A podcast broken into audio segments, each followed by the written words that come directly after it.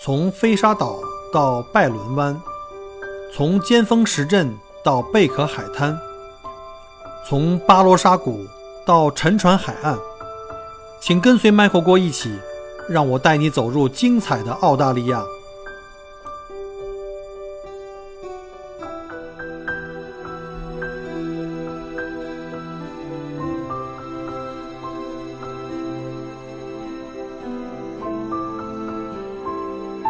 各位听友，大家好，欢迎再次收听麦火锅聊澳洲。呃，我们刚刚这个复活节假期啊，即这个学校的秋假呀，马上就要结束了。呃，应该是下周一啊，我们家俊俊就要上学了。我们之前可能那个有一些朋友听过我的这个节目，或者看过我的视频哈，尤其是我最近分享了好几段我们出去旅行的房车游的一些视频。呃，正好赶上我们的复活节假期，到处都人满为患，然后我们决定干脆就住野地儿啊，住在房车里边，还很幸运啊，正好那几天呢是天气最好的时候，蓝天白云的。结果玩完回来这两天哈，就这周一直都在刮大风、下大雨。那墨尔本的这个冬天啊，到夏天之间啊，基本上是没有任何的这个过渡啊。我们墨尔本基本没秋天啊，你感觉像秋天，实际上就是。可能白天还要开空调啊！我们记得好像在走之前那天，温度还是二十六七度，然后还要开空调啊，热的不行，因为这边晒得很厉害嘛。然后到了晚上啊，就要开这个开暖气，所以呢，到了这个四月份啊，基本上我们就是在这个这个夏天和冬天之间直接啊一场雨就可以过渡了。你看现在还在外面下雨，大家不知道有没有听到哈？呃，这星期都在下雨，希望下周能好一点，能够出去接着玩。那个大家可能也知道，最近我除了呃拍我的出去旅行的一些视频分享或者一些音频分享之外呢，也讲了一些澳洲最近的一些变化。有很多我们的朋友们哈，尤其最近在我们已有群里面，很多人噼里啪啦的现在开始下签证了，像这个下签证雨一样。呃，一方面呢，我相信是澳洲呢正好是这个疫情现在目前控制还不错。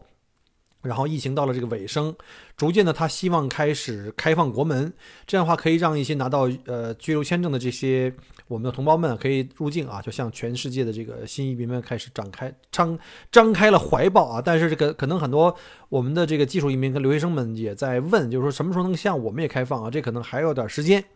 但是我相信各个大学可能已经在积极的向政府在要求啊，因为大学现在上网课这种效率，说实话是很低的。你收了那么多的学费，对吧？你这老上网课，那以后干脆都是出电子版的话，你这成本是相当低的啊。所以呢，我乐观估计啊，应该是我觉得应该在明年应该可以向这个留学生群体可以开放啊。当然，我们也看到网上有些新闻，什么二零二四年可能才会开放旅游市场。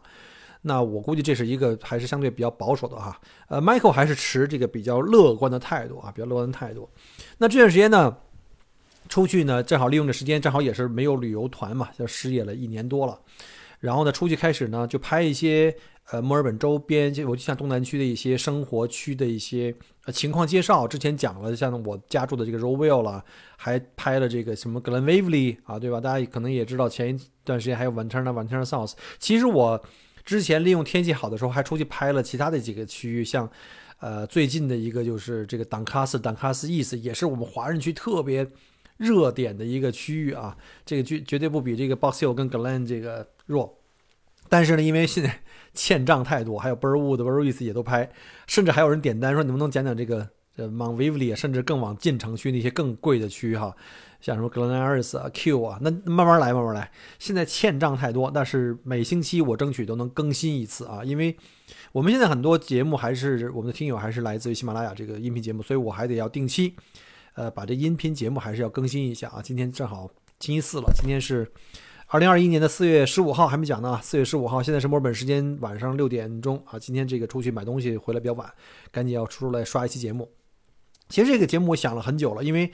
为什么呢？因为最近啊，群里边这个特别热烈，我们的这个已有群，就尤其像这个墨尔本悉尼，最近好多从中国过来的新移民啊，经过了两周的在酒店隔离啊，非常辛苦啊，非常辛苦。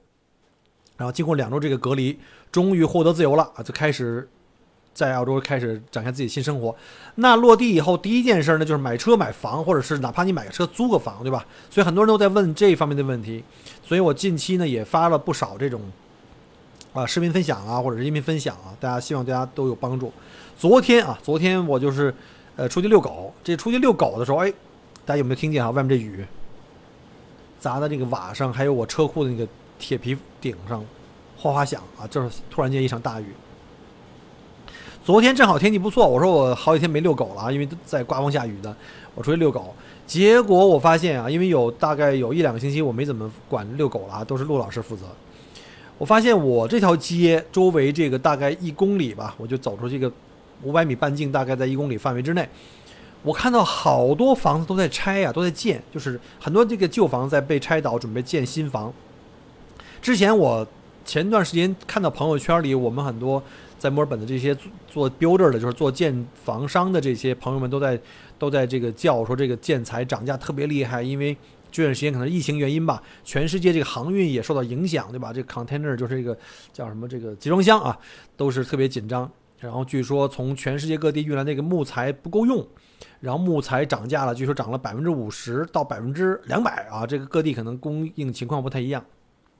就整体来说，这个建材的这个市场都在翻了一番。所以呢，就现在这个因为建房的人特别特别多，所以我昨天呢就遛狗的时候就随手一边走一边拍，看见街上有卖的房子就挂牌 for sale 的牌子就拍就拍出来，或者是 for rent 就是出租房，还有就是刚刚拆建的房子，不看不知道哈。我发现我原来常走的那个遛狗的。固定路线，大概我看到有六七家房子在拆掉重建，还有一个呢是一个比较大的一块地，可能大概是我猜可能大概一千五百平吧，然后盖了四个就是 townhouse，就是在一起的 townhouse，也已经在开始挂牌在卖了。我觉得最近这个房地产市场真的是很火热，就包括我在上个月还拍了那个呃，就是我去 Vanterna South 一个。就是 Harcris 那个社区的一个拍卖，以及我们家旁边我遛也是遛弯发现，临时发现去拍了一段这个拍卖。我觉得墨尔本这市场在过去的三个月真的是特别特别夸张。那正好借着这段时间，我们群里呢在热烈讨论很多新移民登陆的问题，然后他们第一个问题就要面临的买房子，所以呢，我我这段时间分享这些视频，就给大家带出来很多这种。买房焦虑啊！大家说这个墨尔本房子怎么这么夸张？因为有很多这个新闻也在讲墨尔本和悉尼房子哈，澳洲房产都在玩命的在上涨，确实是这样，给我的感觉也是这样。那今天呢，我想借着机会就给大家讲一下，到底墨尔本或者说整个澳大利亚的这个房市为什么在过去的三个月开始上涨？我们找一下这个呃，分析一下它原因是什么？当然，我不是专业的这个这个金融机构或者是房地产金呃。这个行业的这个专家，但是我可以希望通过我的感受，以及我刚刚从网上找了一些资料哈，包括像呃这个 Real Estate 或者 Domain.com 的这些关于房产的一些销售数据，还有就是一个非常专业的在澳洲的一个就是一个呃金融的一个呃报告的一个机构叫做 Core Logic，我会把它的报告也拿出来哈，有一个呃在过去三个月房市的一个分析非常非常好，我们来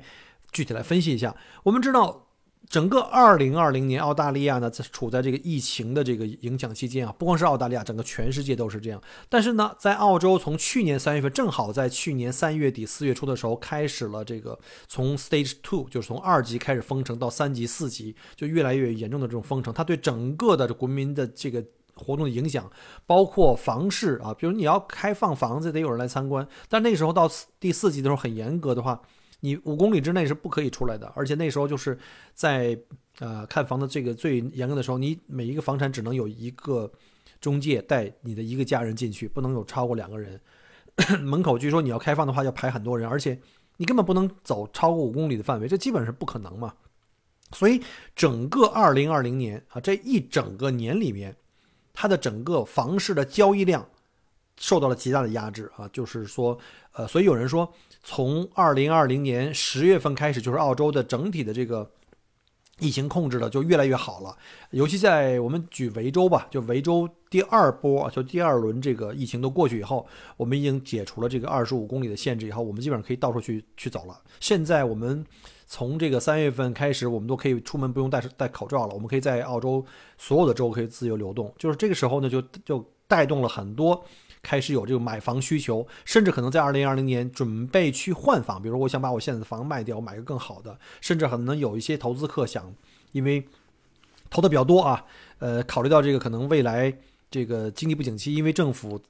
虽然给了一些这个呃，比如像 Job Keeper、Job Seeker 这种呃救市的计划，给这些失业的人员发这个发这工资，但是到了今年三月底啊，包括小郭也是哈，作为这个失业者，我们可以领到这个政府的叫 Job Keeper 的这么一个一个补助啊，这个失业补补贴，但是到三月底就结束了。那很多投资可能投资者可能会担心，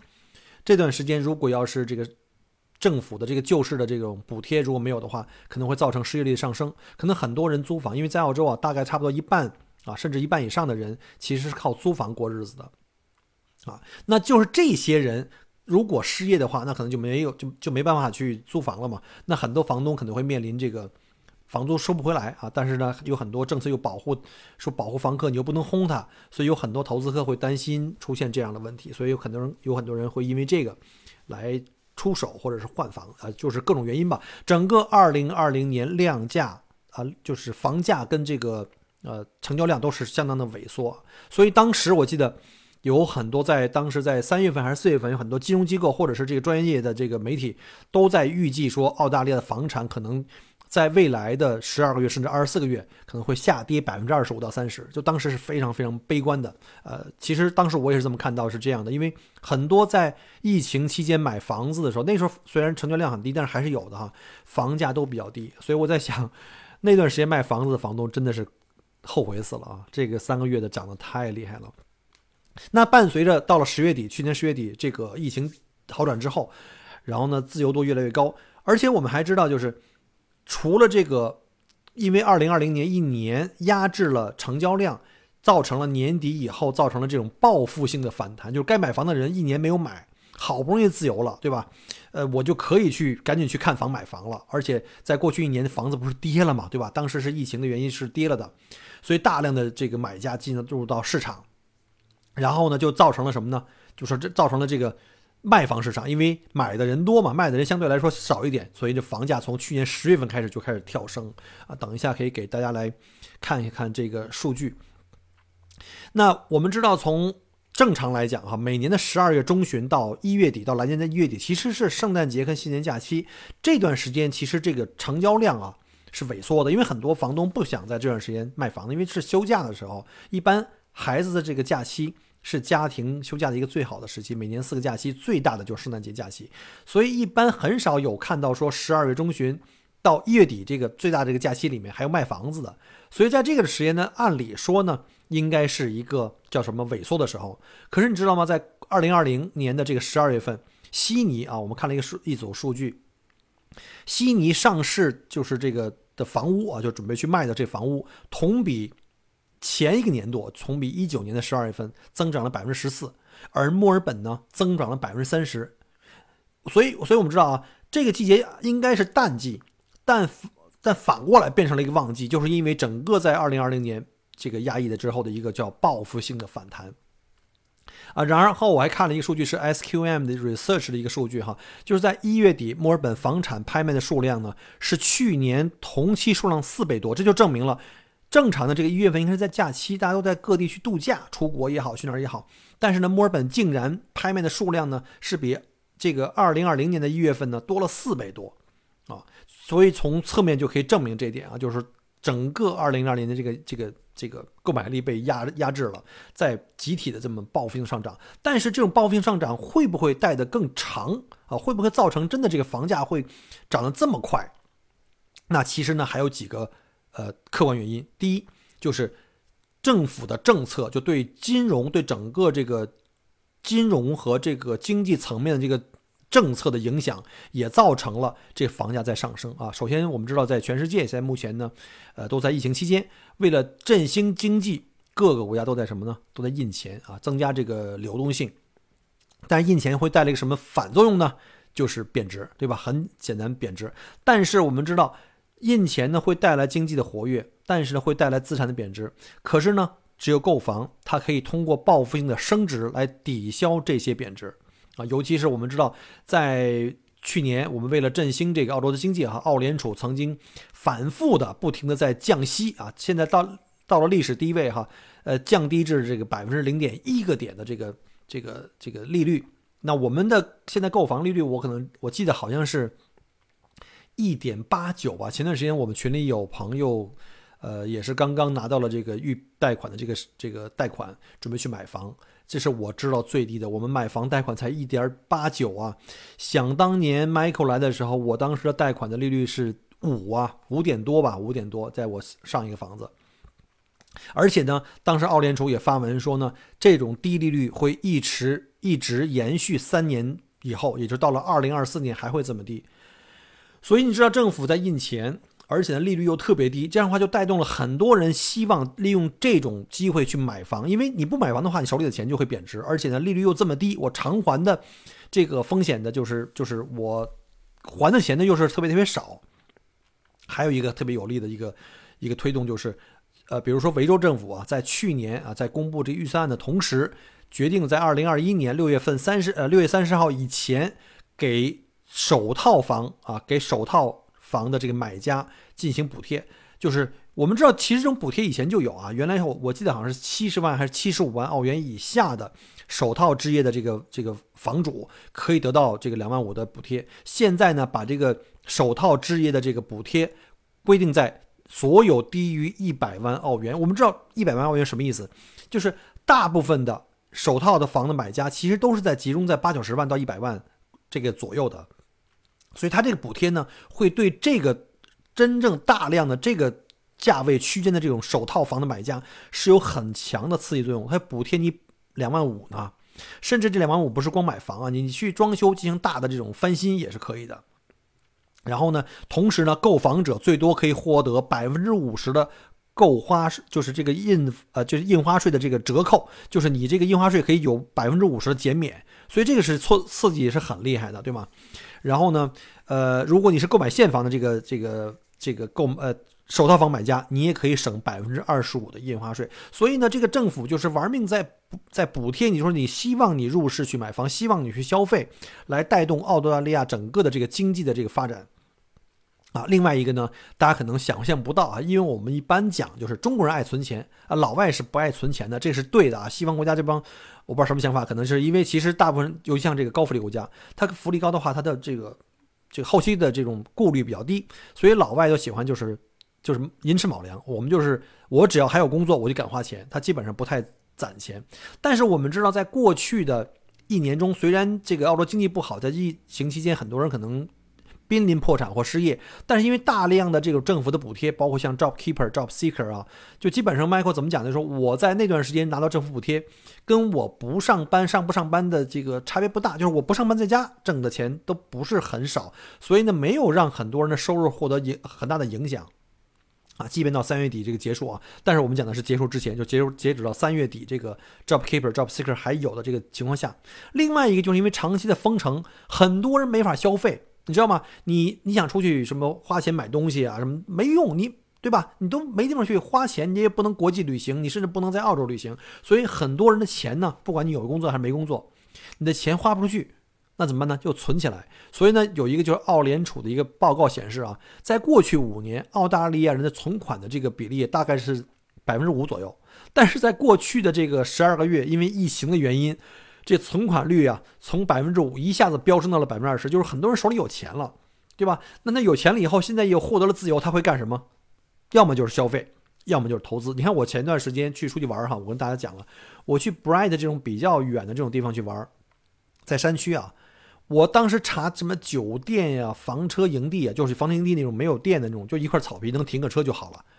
竟然方圆五十公里没有一个空位，大家都跑出来在花钱，都在玩，都在度假。老外对度假是那简直就是疯狂啊！嗯，有钱没钱都得去度假。那还有钱怎么办？那买房嘛，因为你如果手里的现金太多，如果在现在政府还在这个玩命在印钱的情况情况下，你肯定是在贬值，那你是亏的。那很多人就会考虑我去投资来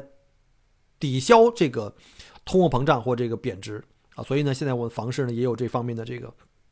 促进。那我们是不是基于这些原因啊？基于这些原因，我们就可以知道去年的一年的这个这房地产市场的这个这个消沉啊，现在带来这种我们叫报复性的增长，或者是政府的低利率，或者是印钱，或者是老百姓现在手里有钱，希望来投资，就是我们有一个爆发性的增长。但这种爆发性增长是到底是实际的需求的反应，还是会带来下一轮的这个泡沫呢？现在我们都不敢说，对吧？因为去年各个专业机构还在讲，我们可能未来两年，对吧？十二月到两年可能会有百分之三十的这个房产的这个价格下降。结果一到十月底的时候，就已经涨回到同期的水平。而且我回大家一会儿举几个数字来看一下啊。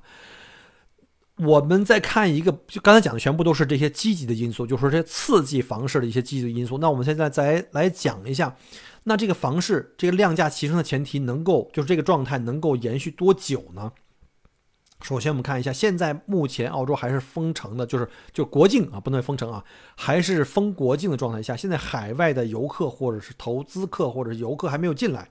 这种海外游资没有进来的话呢，就会对这个叫做什么国际投资客的这个对本地市场影响呢，就基本上就是零，对吧？就是零。而我们知道。本地虽然买家有买房需求，是而且是刚需，但是它总共澳洲才两千五百万人啊，对吧？并不是所有的人都要买房，对吧？即便你是有一半，也不是所有人都在同一天要要买房。而且呢，买房的一个长期的影响力是什么？是人口的增长。澳大利亚的人口长期的，我们来看啊，长期人口增长的优势正在消失，因为在过去一年我们根本没有开放海关，就开放国境。那。这个因为这个影响的话呢，我们的移民政策也在收紧，不管是投资移民还是这个呃技术移民。我们知道，尤其在维多利亚州，从今年一月一号以后，我们的幺八八的这种投资移民的这个政策，基本上把门槛。推掉了天花点天花板啊，基本上没有人或者很少有人再能够达标，那等于维多利亚州就等于关门了。投资移民可能我们就会要那种特别特别就嫌贫爱富了，就要那种特别的呃高净值人士，特别的有钱的啊，像什么这个王健林、马云这种人，但是人也不一定来啊。然后呢，就会把这些移民配额就给浪费了，因为每年澳大利亚有十六万移民配额，维州你拿到了一部分以后呢，你又把这个门槛提得很高，等于就作废了嘛，对吧？尤其再加上你现在疫情这情况，你根本不让人家进来。所以呢，我们的这个人口净增长就成了问题。那如果人口净增长成问题的话，你这种房子的需求就不是一个可持续的一个指标，对吧？我们看了一个数字啊，就是因为新冠疫情导致移民数量急剧下降啊。根据最新的统计库的这个统计，截止到二零二零年六月份，澳大利亚的年增长已经啊降低到了百分之一点三，而第二季度呢？较前一季度，就是在去年的那个同期比啊，海外净移民减少了七万八千六百人，这是自二战以来最差的移民数字。我们知道，二战以来，二战之后有大量移民从欧洲过来哈，从那儿往后到今年，竟然是最差的。当然，你是因为关了国境啊，这就这就确实没办法。可是，就是这些移民是买房是绝对刚需，对吗？是绝对刚需，要么租房，要么买房。租房是从那投资客的手里，或者是二房东手里去租房。那买房的话，一定要从市场上去找。那这些人如果不能来，或短期内不能来的话，那澳大利亚的房市能否坚持，就是坚挺这么长时间呢？所以我对这个事情呢是画一个问号的。而且我们知道，像股市一样，房市也不可能是一条直线一直往上拉的，一定是周期的波浪式的上升，对吧？我们知道上一个高点是什么？是二零一七年。那在二零一七年之后，从一八年开始下降，到了一九年是最低点。那到了二零年，本来是应该反弹的，结果是在三月份以后，因为疫情封城啊，这个这个这个量价又开始下来。到了二零二零年十月份开始缓升，但是到了十二月份的时候，突然间有个跳升，尤其在过去的三个月，就从一月份到三个到三月份，这次过去的一个季度。墨尔本，尤其像我们知道，在澳大利亚呢，两个大的城市，像悉尼跟墨尔本，这是龙头的两个城市，它的移民的这个和买房的交易量是对整个澳大利亚的平均水平的这个总数的影响力是非常非常大的。而这几个首府城市啊，人口多的首府城市，在过去的三个月里边，清空率基本上平均在百分之八十左右。很可怕，清空率是什么意思？就是你有一百套房上市，可以卖到百分之八十的话，那清空率很厉害。一般正常的的这个这个清空率在百分之六十到六十五，这个房市是很健康、很正常的。到了七十到七十五以上，就属于这个有点热了；八十以上是绝对是过热了啊。这种情况，我觉得在一七年发生过啊。那有一组数据，我给大家也分享一下。呃，在过去一周，就是在四月十号那周，墨尔本的清空率呢，那一周呢是七十三七十三点七，拍卖的总数呢是九百零五套房上市，这还不是最多的，因为在呃，过去的一年这个量基本上被压制了，九百套房在一周来讲绝对不是多的。那我们再看一下悉尼，悉尼上个周日，因为我们每个每个周日出报告的话，就是一般都是星期六拍卖啊，都是这个习惯，都是星期六拍卖，星期四开放，星期六也开放，然后但主要集中在星期六拍卖。那星期天我们就看到这个数字了。悉尼上个周六就是四月十号那周的那个周六，清空率是百分之八十三点二，上就是拍卖总数是七百八十五套，那相当相当厉害。那布里斯班我们看一下，百分之八十八，更高啊。当然它这个高呢，我们要注意一下，它的拍卖总数才七十九套，才是悉尼的十呃十分之一。也就是说，它的因为量很有限，它的这个就是这个清空率呢，其实。就算你才清空了四十几套或五十几套，它总量比起悉尼的那个四五百套还是太低了，所以呢，这个对全国的这个总数的这个平均数的这个影响并不大啊，但是也说明问题。像阿德雷德的清空率是百分之八十三，上市的拍卖总数是七十三套。然后呢，下一周的话，看这个架势啊，下一周墨尔本呢是有一千零六十六套来上市拍卖，而悉尼呢大概是七百，就是西南卫视州啊是七百零四套。我说的是西南卫视州啊。刚才说的是是以城市为单位，现在是说的是这个州，所以呢，这个量呢还是在保证在一个呃比较稳定的这个数量上。现在因为是房东市场，所谓的就卖方市场嘛，就是我就这么多房子卖，那买的人很多，那价格肯定叫水涨船高啊。下面呢，我分析一些就是刚刚我从这个 CoreLogic 下载的一个就是过去的二零二一年一到三月份这一个季度的一个报告，然后呢。说实话，这种报告我就比较怕用这个音频来录，因为音频吧只能说啊，你只能说，你不像视频，我一边说还能把这个展示在屏幕前面。所以呢，我计划把这期节目同时啊，我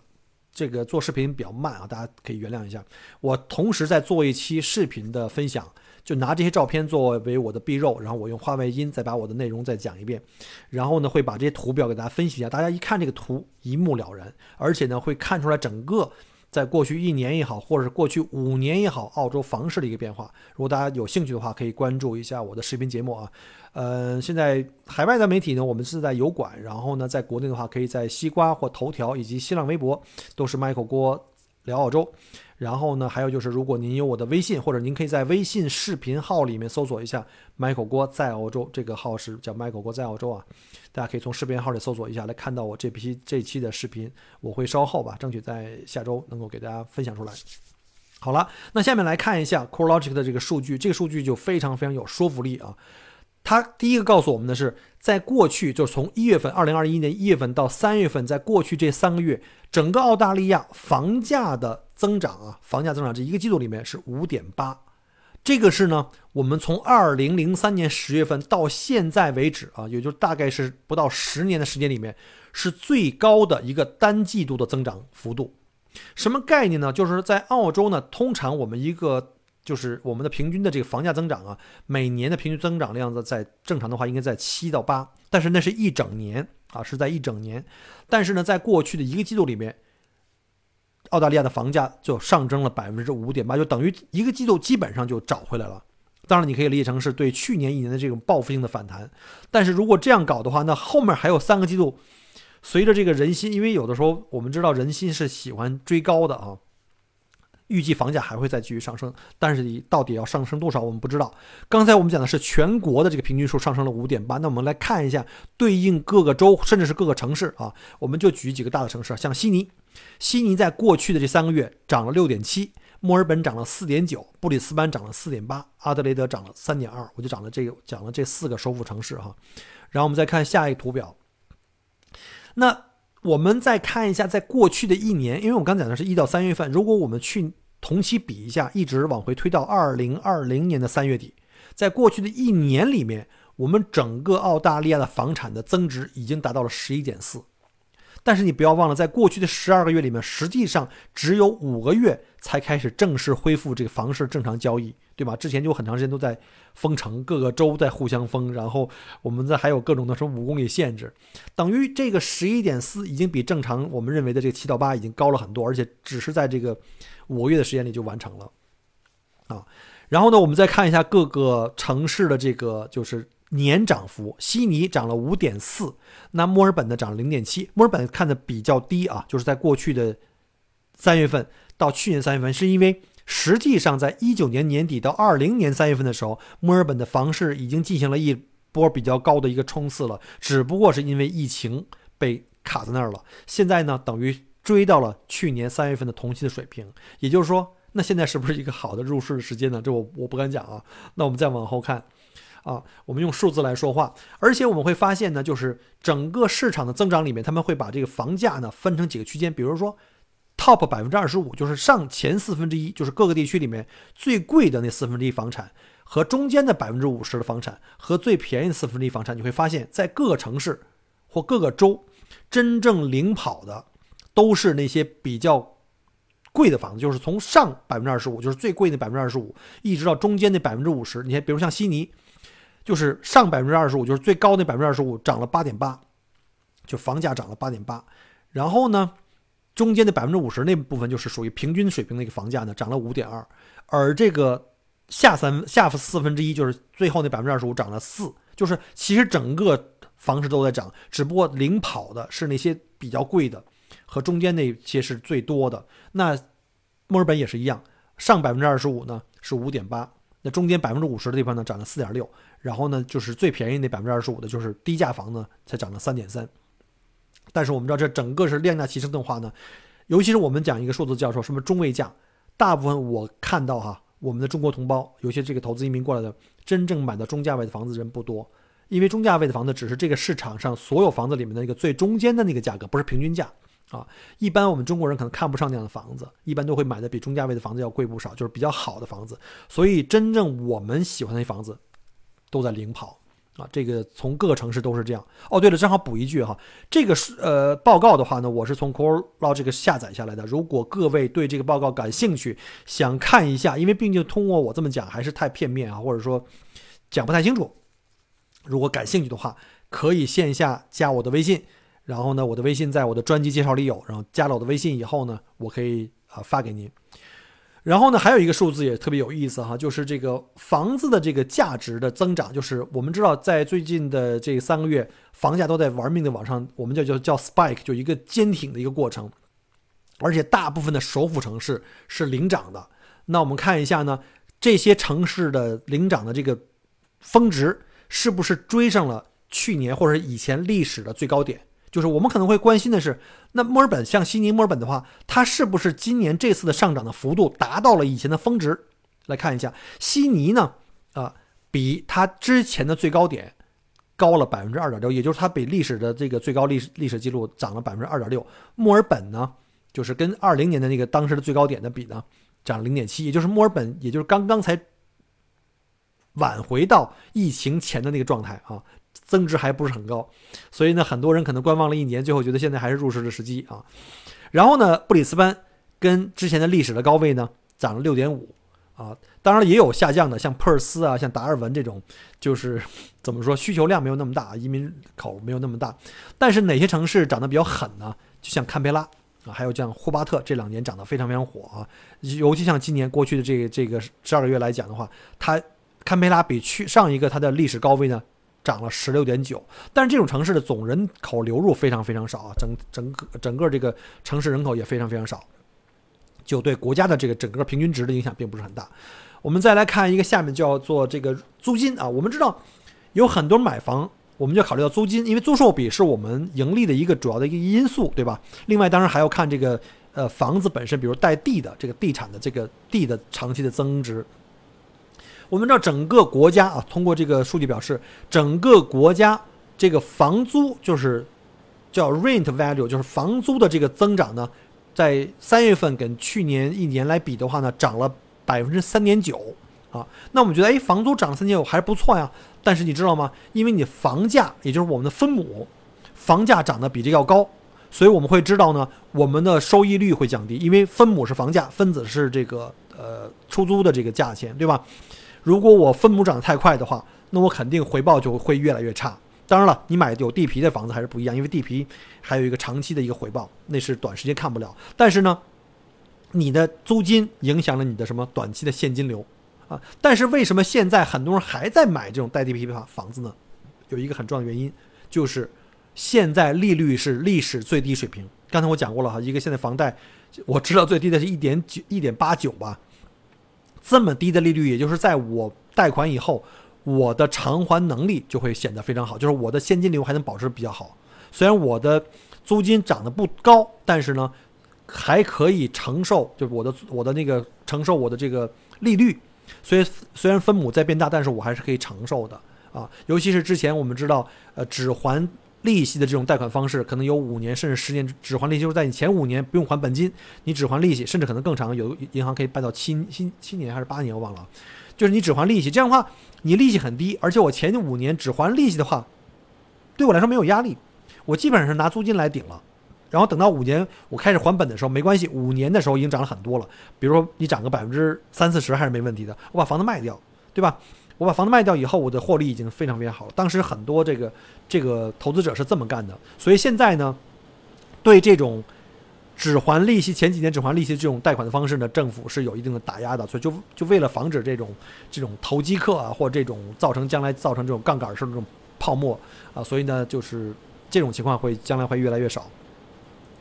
那刚才讲过了，我们的租售比会越来越差，但是因为利息历史最低，所以很多人还会再继续往里投。那还有一个数字，我觉得也是非常有意思，就是 rental conditions，就是呃，刚才我们拿那组数据，我们知道这个租售比的问题嘛。我们我们会看到，即便租售比在降低，但是呢，很多的人还在投资 house，就就是独立屋，就带地皮的，因为地皮的涨幅是非常非常稳定的，对吧？所以呢，很多人还在买这个带地皮的房子，但是呢，反过来，unit 就是没有地皮或者没有独立地权，甚至像公寓这种就在降低了。我们可以看一下，就是这个，呃，尤其在悉尼跟墨尔本这市场呢，是在 units 或者是在公寓方面是领跌的啊，不是领涨的。比如像墨尔本跌了百分之八点二，悉尼跌了百分之四点九。但是反过来，在 house 独立屋这块有地皮的，悉尼涨了百分之三，墨尔本目前是。呃，百涨了百分之零点九，是相对来说比较稳定。这也是为什么在墨尔本这段时间量价齐升，就是比去年同期我们已经追上来了嘛？因为这个这个数字还是可观的啊，就是还是值得去投资的。啊，这个是什么？我们看一下啊，下一个报告。啊，这个报告呢就显示了我刚才讲的那部分，就是呃，虽然我们的回报比会逐渐的在现在还在缩小，但是就是因为这个利率的原因啊，其实整体的这个这个回报率，就整个这 cash flow 还是不错的。我们看一下这几个城市大概是什么样子。先看一下我们啊，悉尼啊，这最大的人口城市，它现在目前的话回报率还是在平均啊，整个平均回报率还是在这个百分之二点七左右。当然这是平均的，你买 house 的话可能会低于这个。你要买什么小面积的，像 townhouse 或者是，呃，这种公寓的话，原则上讲的话，因为你的分母小了嘛，因为毕竟比 house 便宜嘛。但是你的如果地位置好的话，你的租金并不是很低，它的可能会高。但整体平均的这种水平回报率，悉尼是百分之零点七，墨尔本的是百分之两点九，就是因为墨尔本的房产的这个分母更便宜一些。那布里斯班的话四点三，因为布里斯班的房价比我们低嘛。阿德利德是四点三。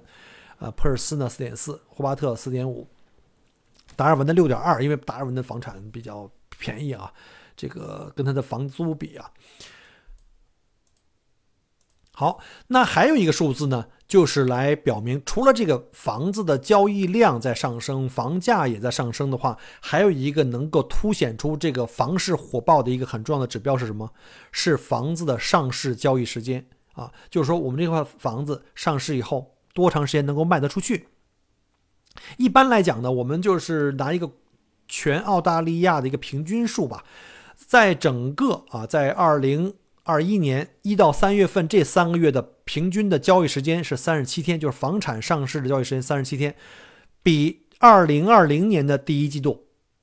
短了八天，就短了一个星期还多一点。看起来好像还不长，但是你总共才三十多天就成交了。就说明现在你上市交易的话，买家很快就可以找到你，而且就会有买家最后跟你很快就可以成交，这是一个反映出市场非常热的一个侧面的指标。刚才我们讲过了哈，我们看了一下。在上个星期的清空率，以及上个星期，尤其像悉尼、墨尔本这种大城市，哈，都有八九百套的房子出来卖，那是不是这个就是已经是非常非常多的这个上市的交易量呢？其实并不是。我们看一下这个 listing 的这个总数啊 listing 总数呢，在二零二一年，就是我们同期一到三月份这个总数，呃，十四万五千九百三十九个 leasing，就是上市的房子总共有这么多。其实呢，它比在过去五年的总平均啊，就平均值，在同一季度的平均值还是低了二十六个百分点。所以呢，上市的房子并不是很多，这也造成了你。上市房子因为并不多，而买的人又很多，就造成了这个供需不平衡，所以价格呢确实是上升，包括这个呃平均的这个出售时间啊也会缩短，所以才有了我们看到呢这几大这个首府城市啊清空率平均都在百分之八十左右。那除了现有的房子上市，我们知道。在尤其是在昨天晚上，我发了那个视频，我就说出去去遛狗，就发现很多人在盖房子，而且反映出来这个澳大利亚现在房产的这个价格贵，而且新这个新建房因为太多了，市场的这个建材啊供给出现问题，所以的建材也在涨价。当时还有很多群友群友给我这个回复，跟我开玩笑说：“那个 Michael，你别再遛狗了，你每次一遛狗，我们就觉得这房市就上涨的很厉害。这不是我遛狗的原因啊，甚至还有人这个要求我以后这个换人遛狗，说换人遛狗的话，房价就下来了。”要要是是真的能这样的话，以后我再也不遛狗了啊。我也想买房子呢。呃，我还看了一组数据，就是关于新房啊，申请向政府申请新建房的这个呃 approval，就是有多少个获得了这个审批的新建房。